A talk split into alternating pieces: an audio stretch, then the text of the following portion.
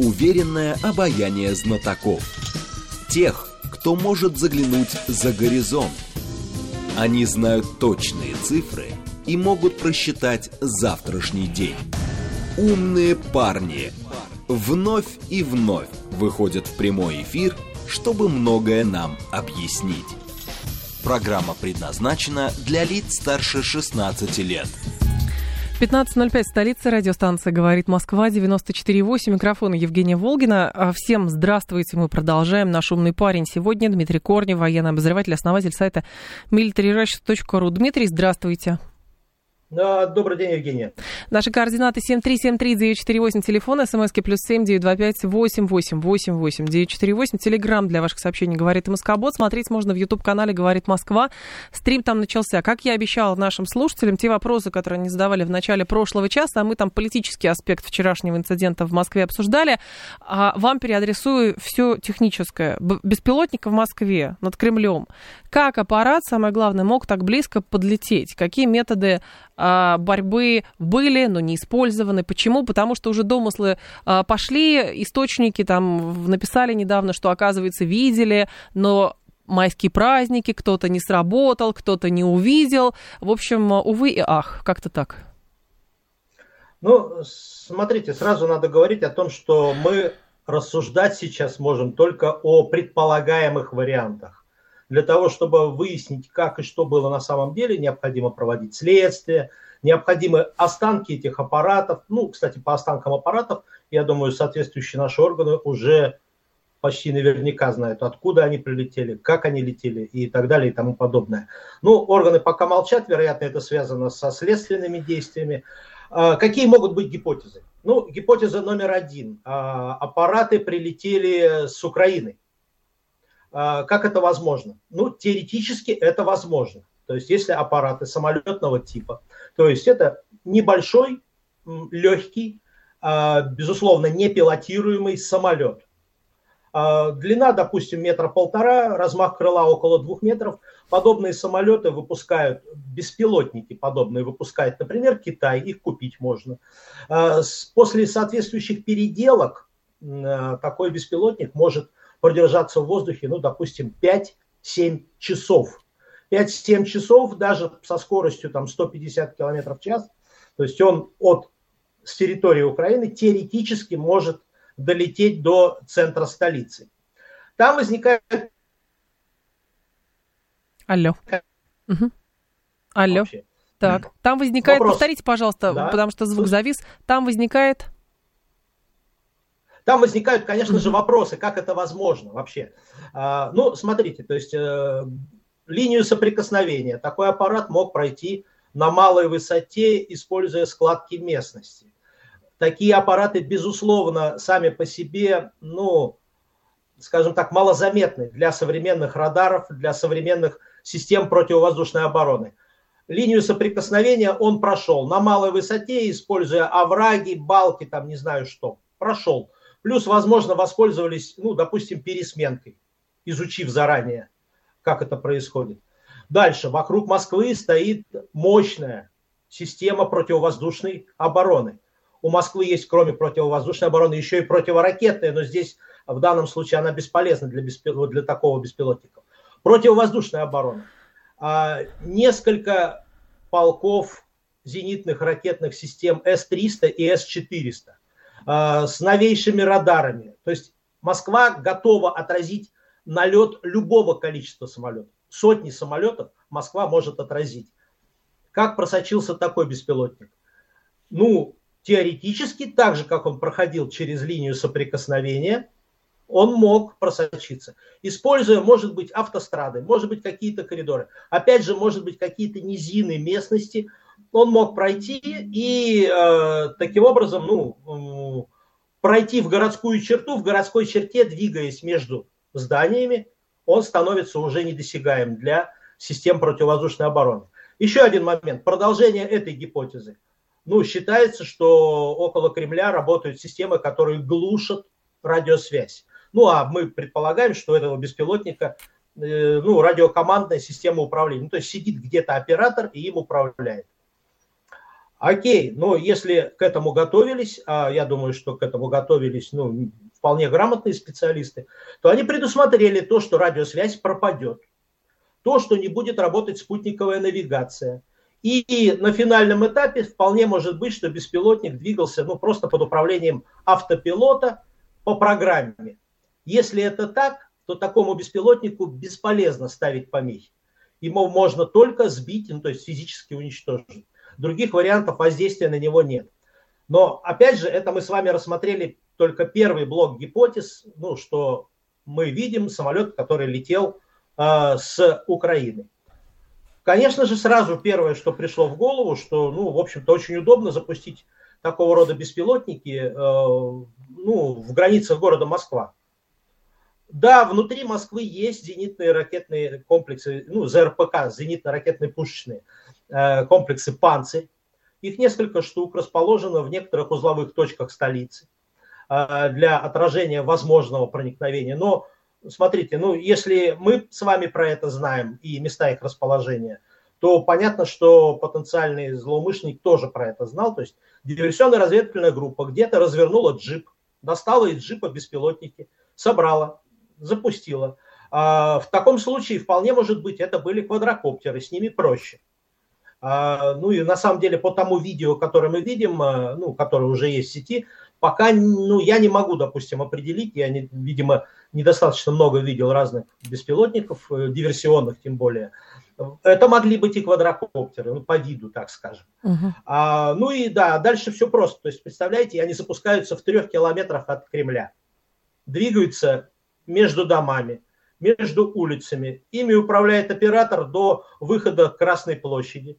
Ну а дальше он идет опять также по программе, по подготовленной логике, по маршруту и ну, достигает цели и взрывается. Ну, то есть вот. Вот, вот такие варианты возможно. Ну, э, пока я вижу только вот таких два основных блока вариантов.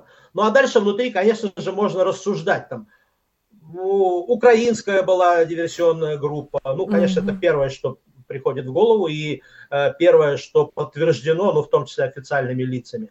Ну, а может быть, это были там, не знаю, э, наймиты, там, американские наймиты, там, еще кто-то.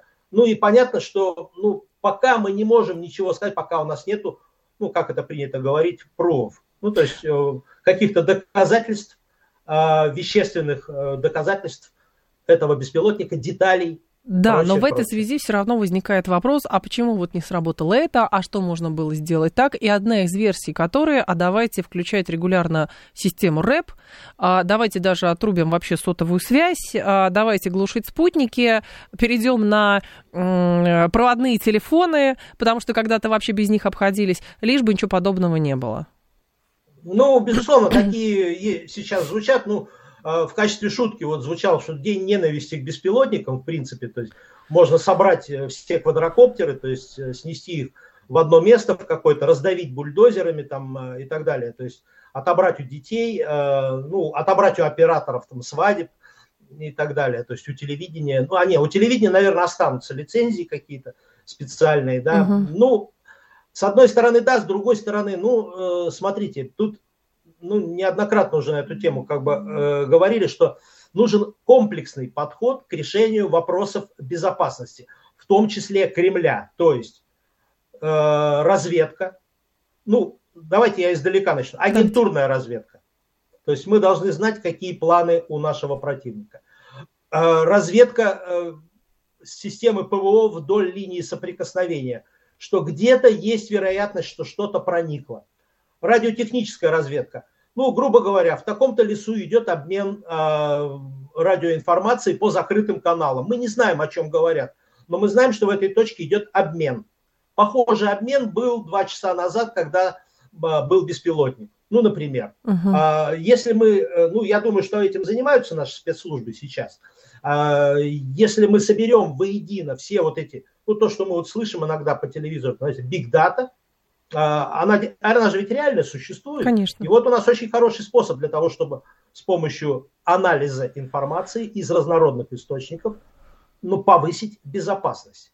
Ну а дальше, да, средства воздействия, противовоздушная оборона, а, соответствующие комплексы, комплексы радиоэлектронной борьбы, комплексы, которые глушат э, спутниковую навигацию. Да, это все есть. Вопрос в том, чтобы в нужный момент времени, в нужном месте это все включать. Ну, потому что действительно, если мы во всей Москве вырубим спутниковую навигацию, ну, нам тут в Сибири-то, в принципе, как бы будет нормально, но вот в Москве, я думаю, это категорически не понравится. Но в целом просто, если говорить а, о том, как беспилотники в принципе меняют характер ведения боевых действий и вообще участвуют в конфликте, а это же после, насколько я понимаю, Карабахской войны а, уже стало понятно, как беспилотники могут влиять на ход боевых действий. Ну и, соответственно, они заставляют принимать какие-то атипичные, наверное, решения для того, чтобы а, защищаться как раз от этого. Возникает вопрос эффективности использования БПЛА в сравнении, ну, например, условно даже там с ракетным вооружением. Ну, смотрите, то есть эм, в, в Карабахскую войну, то есть вот во время конфликта Азербайджана с Арменией, действительно произошла, ну, такая премьера беспилотников, когда э, стало ясно, что вот в условиях вот такого конфликта беспилотники могут послужить таким революционным оружием, которое категорически меняет ну, взаимодействие сторон, противостояние сторон. А в то же время в ходе специальной военной операции мы увидели на самом деле обратную ситуацию, когда у Украины есть байрактары, но мы не видим огромного количества роликов их успешного применения, которые должны были бы быть. Э, то есть немножко другое, э, как сказать, другой характер Э, конфликта.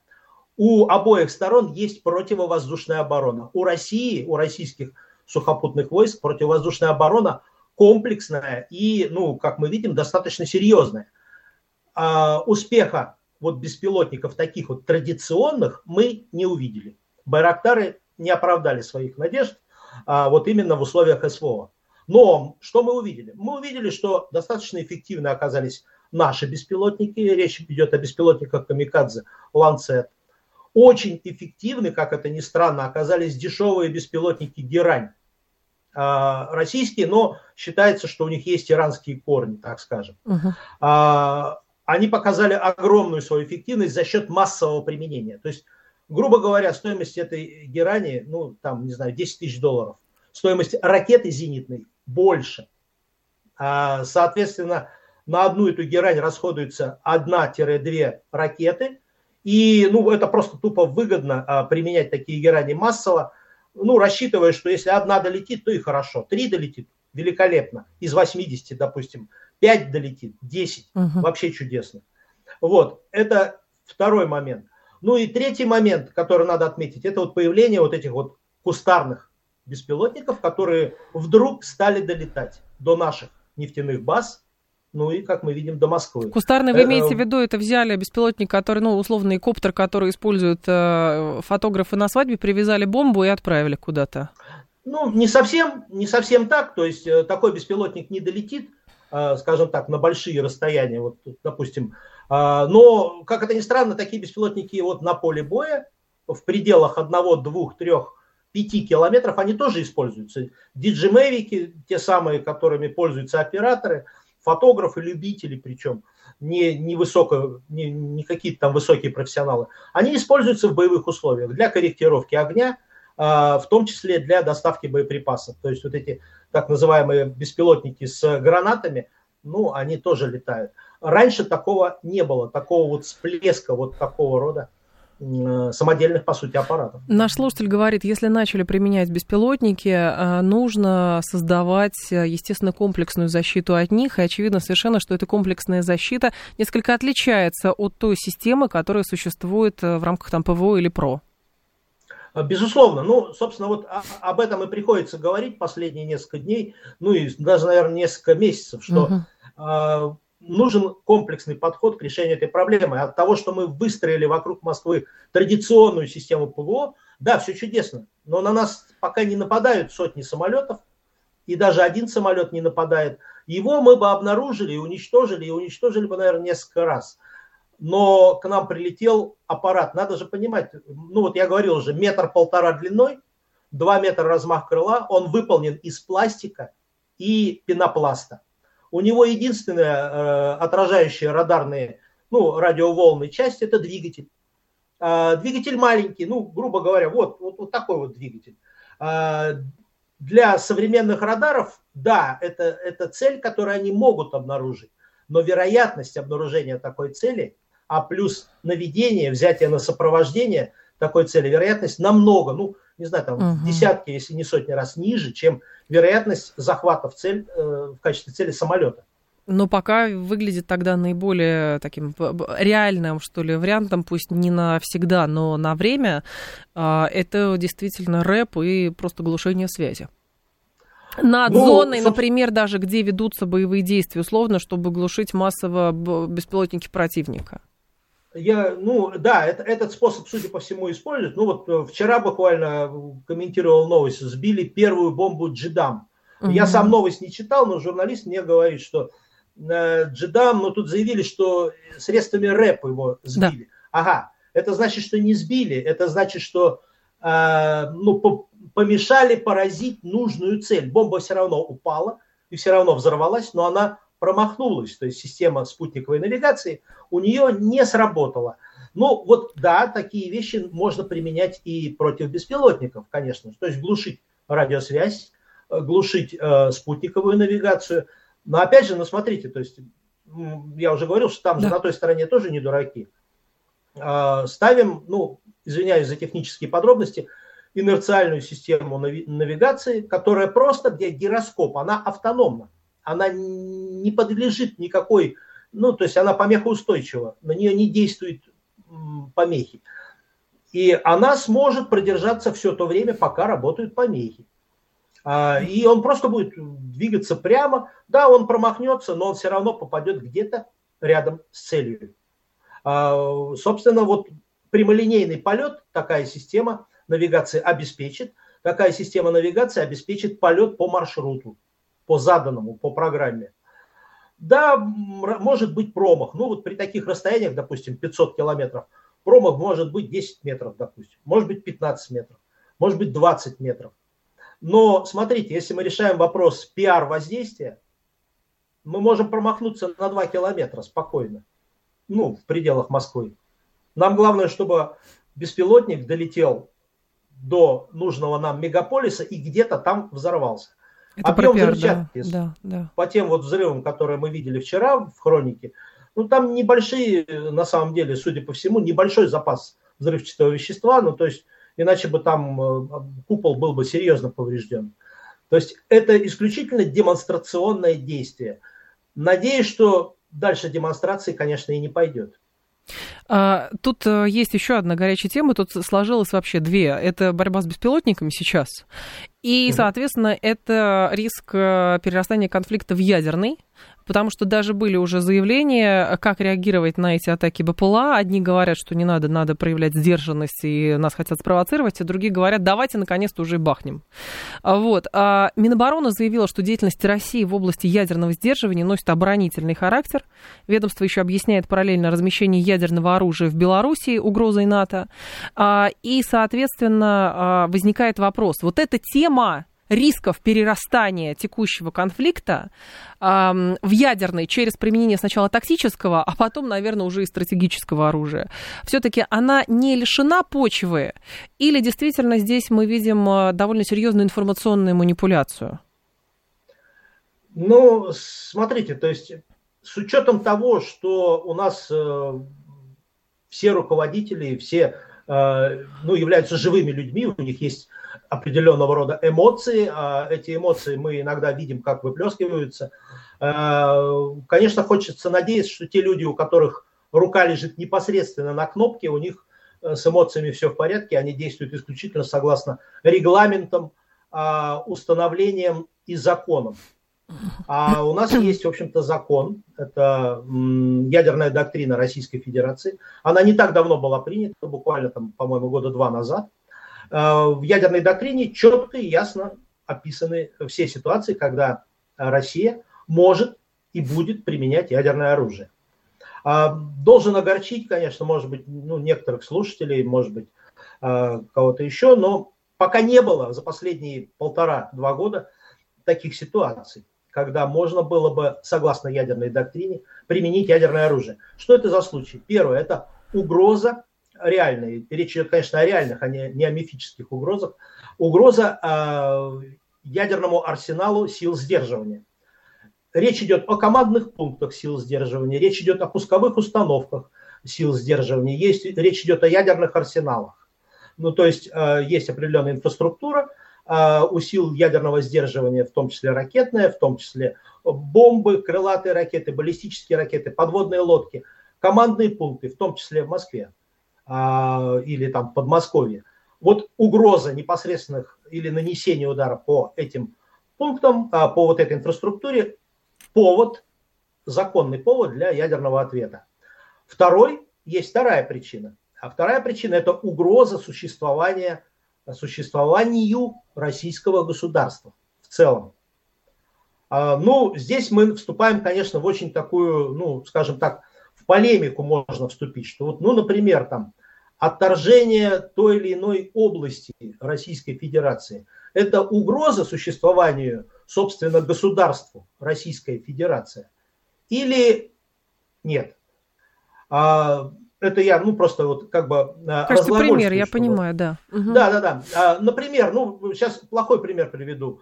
Исчезновение города угу. на территории Российской Федерации – это угроза существованию Российской Федерации как государства или нет? Ну, и Дальше мог, можно продолжать эти примеры. Чтобы понимать доктрину и вероятность, как бы моделировать ситуацию, когда да, может вот, что-то произойти, на, понятно. На самом деле, вот у нас, к сожалению, возможно, в каких-то закрытых документах расписано, прям строго и четко. Вот, а, допустим, если Урюпинск э, исчезнет, это нормально, а вот Москва исчезнет, это ненормально.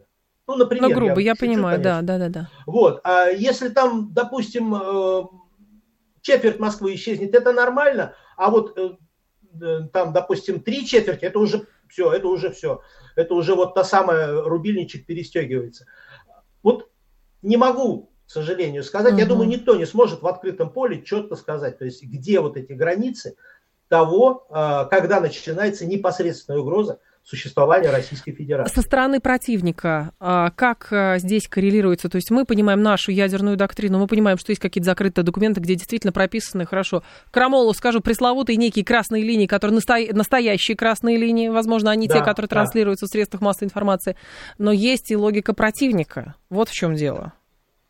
Конечно. Но логика противника, ну, она на самом деле частично нам известна, потому что, ну, если мы посмотрим, а, то мы узнаем ее. Логика противника такая. Они знают о существовании нашей доктрины, да, они понимают. Плюс они еще понимают следующую вещь, что если мы применяем тактическое ядерное оружие, а, ну, это, по крайней мере, э, деятели из Украины так говорят, ну и на самом деле, глядя на советские учебники по борьбе вот в условиях применения атомного оружия, можно с ними согласиться. Если мы применим 2, 3, 4, 5 ядерных боеприпасов тактических где-то в зоне СВО, это будет неприятно, но не более. То есть э, с этим э, ВСУ справится, скорее всего. Да, можно будет уничтожить там один батальон, два батальона, пять батальонов, десять батальонов.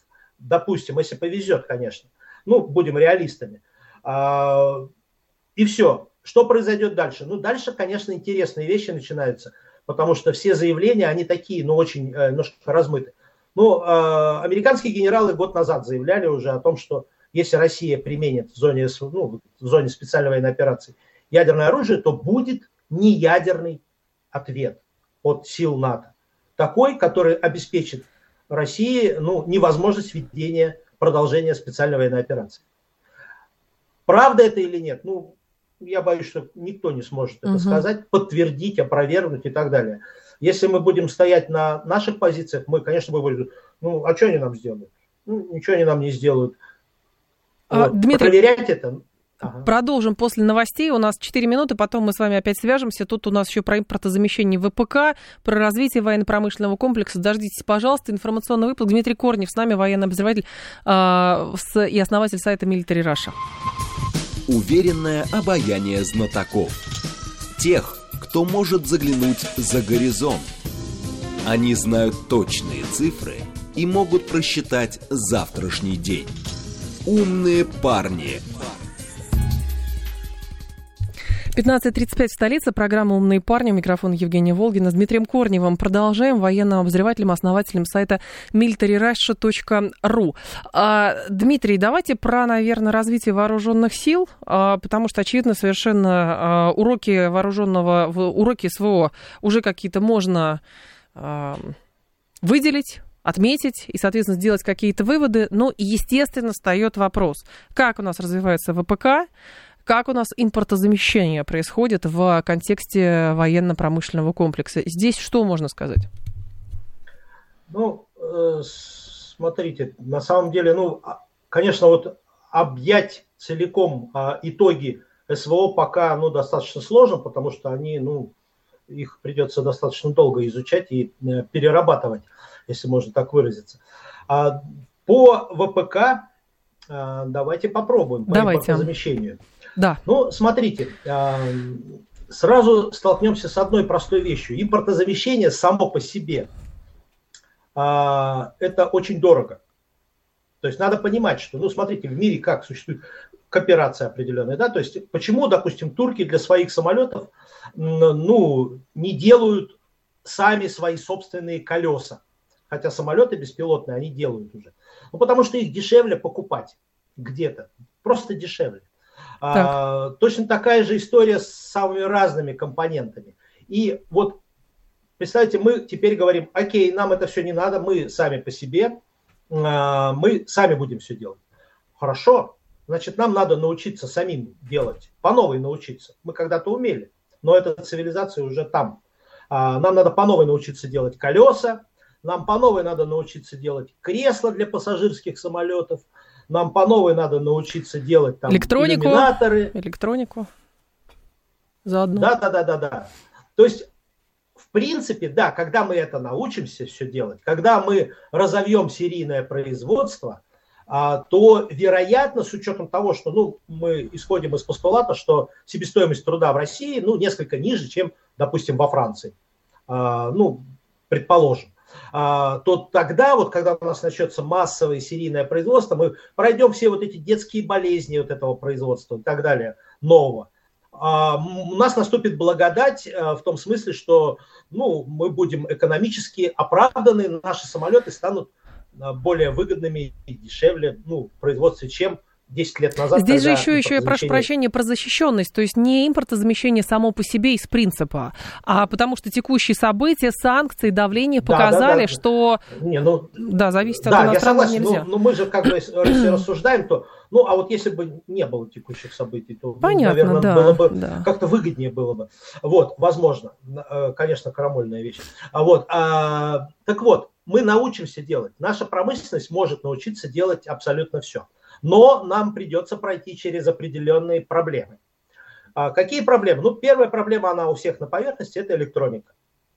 А, ни для кого, наверное, уже не будет секретом, эта информация не раз уже оглашалась за последний год. А, за последние, наверное, 30 а, лет производство элементной базы для радиоэлектроники в России упало катастрофически. То есть мы практически все закупали где-либо. Чипы, резисторы, транзисторы, микросхемы, прочее, прочее, прочее. А, э, жгутики из чего делают, там, проводов, там, прочее, оплеточки всякие разные, коннекторы, а, включатели, выключатели. Ну, то есть практически здесь мы везде сидели на а, импортном, вот на импортной материальной базе. Теперь нам это делать нужно все самим. Конечно, вроде, ну мы это делали уже в Советском Союзе, мы это не раз делали, проходили такое, а, но это надо освоить новое производство, это надо как-то инвестиции в эти производства надо довести до производства, а не до коттеджей топ-менеджеров.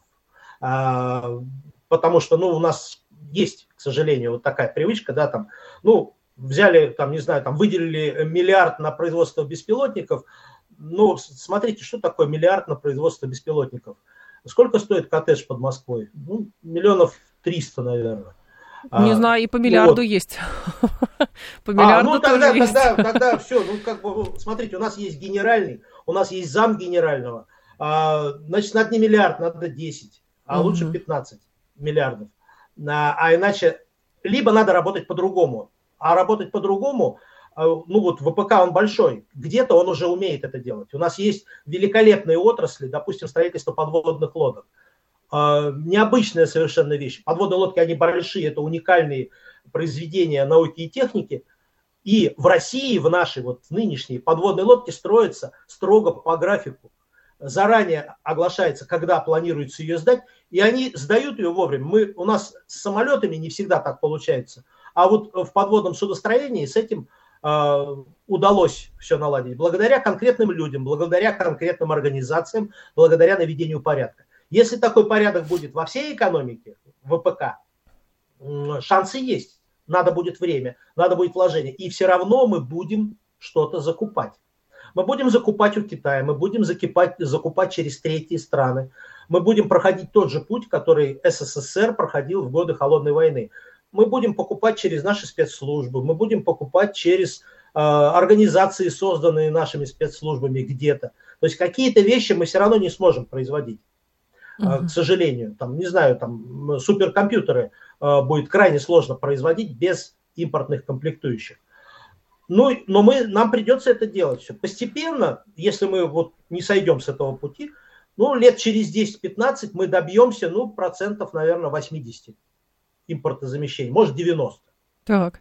А, ну, это такой, как бы, я небольшой специалист по футурологии, но это такое вот вангование в воздух практически. Но просто, чтобы мы понимали, допустим, э, даже у наших пассажирских самолетов огромный процент комплектующих импортные. А, да, мы будем от этого отходить, мы будем их заменять. Может быть, сначала мы заменим что-то это на китайское, а потом постепенно перейдем на э, свое родное. Но моментально это не происходит, ну, к сожалению. Те же композиты, 2014 году Рогозин заявил, что мы через два года выпустим свои композиты. Из композитов делаются крылья э, перспективного пассажирского самолета МС-25. Из-за этого его сдвигали по срокам, потому что тогда французы наложили санкции, и, соответственно, да, да, надо да, было да. у китайцев А в мире все брать. композиты, да. они завязаны на международные вот консорциумы, угу. которые выпускают для них ну, материалы, из которых они делаются. Но в данном случае здесь просто э, интересен такой момент. То есть э, про подводные лодки в качестве примера вы как раз и их привели. Вот. Э, но интересно же, что у нас есть еще и уникальные образцы техники которые представлялись. Помните, еще Владимир Владимирович Путин там 1 марта 2018 года тоже представлял много и так далее. Да, То есть да, да. здесь возникает вопрос, а каковы здесь перспективы, реальные наработки, ну и, соответственно, что мы имеем, если это то, о чем можно говорить в открытую. Нет, конечно, я останусь в рамках э, да. того, о чем можно говорить. Но здесь, смотрите, большую часть того, что представил Владимир Владимирович Путин, э, получается, 1 марта 2018 года, э, это стратегические системы, то есть это системы для большой, ну или как назвать ее, последней войны, то есть системы ядерного сдерживания. Но, например, ракетный комплекс «Кинжал» применяется в ходе специальной военной операции. Это та самая ракета, которая стартует из-под МиГ-31, из-под многоцелевого истребителя МиГ-31, э, и которую невозможно сбить. Да, но смотрите, сколько мы можем таких ракет производить сейчас? А, мы их производим, у нас есть определенный запас, но каждая такая ракета это ну, уникальное высокотехнологичное изделие. Ну и, к сожалению, только одними этими ракетами СВО э, невозможно выиграть, э, решить военным способом. Нужны танки, нужны, э, нужна артиллерия, нужны средства связи, нужны э, системы РЭП, э, те самые. То есть в армии много всего. А со стратегическими силами, да, у нас на самом деле есть уникальное абсолютное решение. Практически все наши самые современные ракеты – это уникальные творения. Та же ракета «Сармат», например. Ни у кого на Западе, ни даже близко ничего подобного нет. Китай к этому стремится. У Китая угу. рано или поздно ну, если они захотят, будет такого уровня ракета. Но смотрите, у нас даже с испытаниями Сармата есть определенные проблемы. А мы, ну, как бы мы не можем разглашать, как бы, какие, какого рода, Понятно. но у нас прошел один пуск 20 апреля 2022 года, и уже больше года а, ни одного пуска. Для того мы планируем до конца этого года первый полк а, принимать на боевое дежурство с сарматами. Сразу могу сказать, что это будет не полный полк, это будет всего две ракеты, скорее всего. А, но это уникальная ситуация в мировом ракетостроении, когда на вооружение будет приниматься ракета, которую запустили один, ну хорошо, у нас еще есть несколько месяцев, два, может быть, три раза. А, это мало, а, к сожалению. И, судя по всему, ну, сейчас как бы это такой вброс, если можно сказать. Ну, судя по всему, это взаимосвязано вот с тем самым и импортозамещением, и проблемами ВПК. Вот раз это коснулось в том числе стратегического ракетостроения, но это уже очень такой плохой звоночек. Надо, ну, грубо говоря, надо либо порядок наводить, ну, либо срочно отправлять бригаду на закупки э, всех необходимых э, компонентов. Э, так что тут, потому что денег туда ну, вваливается достаточно. Там нет Дмитрий, проблем с а вот интересен тот момент, а, и, а, почему сложилось так, а, хотя там военная мысль далеко ушла и так далее. Но, а, понятно, спустя год там много чего сделано и сейчас срочно нарабатывается из того, на что не обращалось внимания. Но опять сработала поговорка, что генералы готовятся ко вчерашним боевым действиям. Почему так сложилось? Хотя, казалось бы, 21 век а, там много книг написано, научные работы сделаны, заводы работают, технологическая мысль тоже работает. А тут раз и вот так. Ну, смотрите, определенная косность здесь, э, ее можно объяснить тем, что мы э, переживаем, ну, мы все, все угу. цивилизация переживает, ну, такое э, не эволюцию, а революцию своеобразную, техническую. Ну, простой пример приведу. Вот если мы возьмем офицеров допустим, армии США, так. они росли с компьютерами. Когда они были маленькими, у них дома были компьютеры. А, уже, то есть в 80-е, там, 90-е, у них с этим не было проблем, они уже росли с пониманием, что это такое. Угу. Возьмем наших э, полковников, генералов. Ну, вряд ли, э, когда они росли, были компьютеры. А, понимаете, человек, выросший э, на «ты» с компьютером, а, и человек, который узнал о компьютере уже когда ему было за 50, ну, согласитесь, это совершенно а, два совершенно разных человека, которые по-другому мыслят. Mm-hmm. Вероятно, необходимо, ну, э, какое-то время, ну, либо, либо необходимо прислушиваться к экспертам, потому что в военной среде есть огромное количество и энтузиастов, и специалистов высокого уровня, том числе по самым современным технологиям. А, возможно, часть их доводов сверху смотрит, слушает и думает, ну, что-то что ты прям совсем фантастику толкаешь какую-то. Не-не, давай лучше смотри, вот, вот танк, я понимаю, вот танк. Uh-huh. А вот ты там пришел какую-то там штуку придумал, которая там будет э, что-то анализировать и какие-то циферки куда-то писать. Не, вот это я не понимаю. А стоят они одинаково а ограничения все равно есть. Но ну, история с дронами, кстати, очень показательная в этом плане. Помните, Мураховский да. еще после завершения Карабахской войны писал большие аналитические статьи по Абсолютно. поводу того, что этим нужно было заниматься еще позавчера, а у нас до сих да. пор воспринималось как детская игрушка и, и способ красиво снять свадьбу или панорамный вид собственной дачи.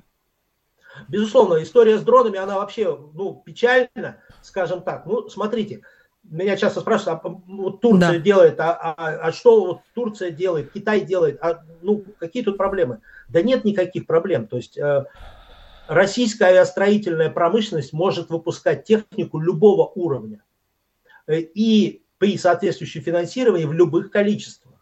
То есть нет никаких проблем делать Байрактар ТБ-2 там, или что-то подобное.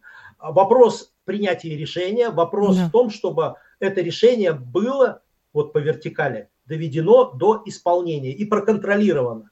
Выделяются финансы, а, выделялись в том числе финансы на беспилотники. Куда они ушли? Ну, кто-то что-то успел запустить, кто-то сделал какой-то прототип, он даже uh-huh. летал, там нам мы видели по телевизору, да, что вот летает. А, ну, вероятно, в таких условиях надо быстрее, чтобы это все происходило. А, ну, вот ситуация с тем, что на поле боя буквально делают дроны, которые применяют там же вот в зоне специальной военной операции. Ну, смотрите, если системно подойти, подключить сюда какие-то крупные предприятия, а, опять же, при ну, соответствующей команде и немного финансов. Ну, можно же, не знаю, на одном заводе таких дронов можно выпускать в смену десятки штук. Наверняка. В одну смену. Ну, это абсолютно точно. А, но вопрос, то есть, опять же, почему это не... Э, с того момента, как мы вот в контексте СВО угу. это поняли, уже прошел год.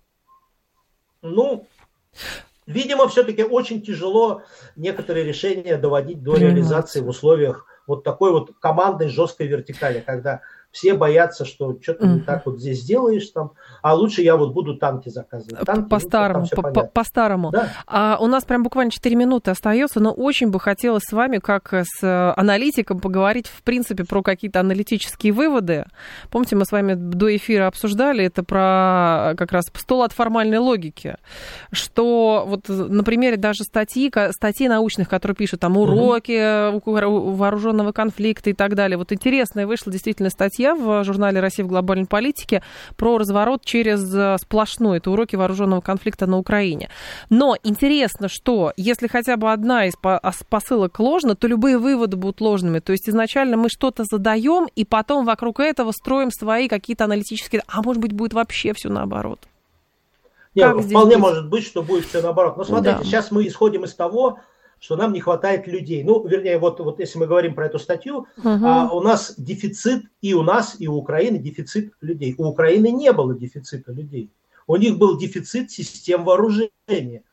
А, она оказалась, Украина, недооснащена системой вооружения. Но сейчас даже считается, польские аналитики в Польше в самой а, закупают Хаймарсы сейчас в таком количестве, чтобы любое вторжение могли прекратить в течение одного-двух дней с помощью Хаймарсов. А, без, понимаете, бесконтактный бой. Бесконтактный бой, mm-hmm. там не нужны люди. Мне иногда говорят, ну как же наши люди, они же вот замотивированы. Ну, пардон, мы же не штыками биться-то будем. Вот когда штыками, тогда нужны люди.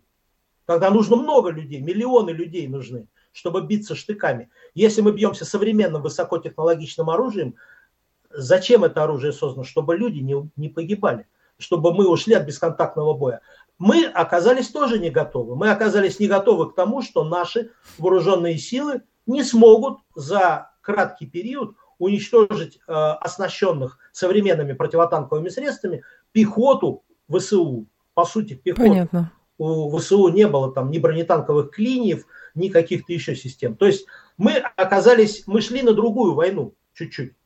А, и они оказались тоже не готовы.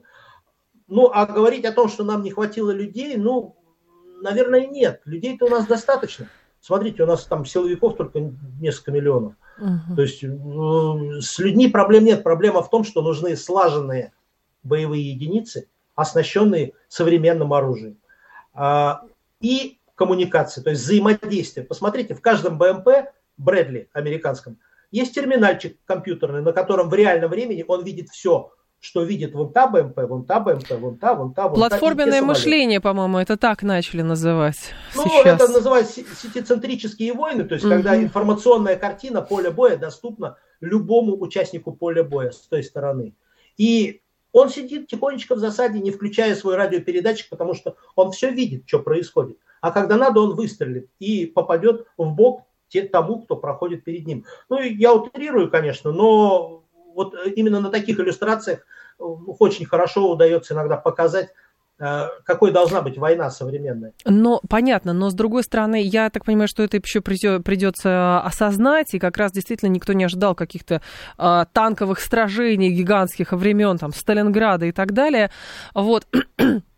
А, но возникает другой момент. Вот это пресловутое контрнаступление, которое все анонсируется, анонсируется, анонсируется, анонсируется. А чего можно реально ждать? Вот минуту у нас действительно остается. И самое главное, что это такое? Какое-то глобальное сражение? Или что-то это совсем по-другому, как мы это понимаем? Опять про логику. Ну, смотрите, а, мы уже видели вчера разведку боем. Э, сначала там военкоры писали о том, что началось, а потом откатились назад. Угу. Одна рота, разведка боем. Рота, ну сколько там, 50 человек. Ну, да. А, вот таких разведок боя будет с каждым днем все больше и больше. Они будут происходить в разных участках фронта. Где-то они нащупают слабое место, одно или два. И там следом за этой ротой пойдет бригада. Следом э, за этой бригадой еще две бригады еще три бригады, постепенно. А сейчас, скорее всего, их все силы расположены так, что они в течение нескольких часов могут перебросить свои кулаки к любому участку фронта. Слава богу, ну или не слава, наоборот, там не огромные расстояния. и на Украине, ну, с дорогами более-менее как бы ситуация, э, все будет зависеть от нашей разведки и от нашей авиации. Э, если мы вовремя обнаружим и купируем, хорошо. Нет, не знаю, какие последствия могут быть. Дмит... Могут быть печальные последствия. Дмитрий Корнев был с нами, военный обозреватель, основатель сайта militaryrush.ru. Дмитрий, спасибо, ждем вас снова. Спасибо.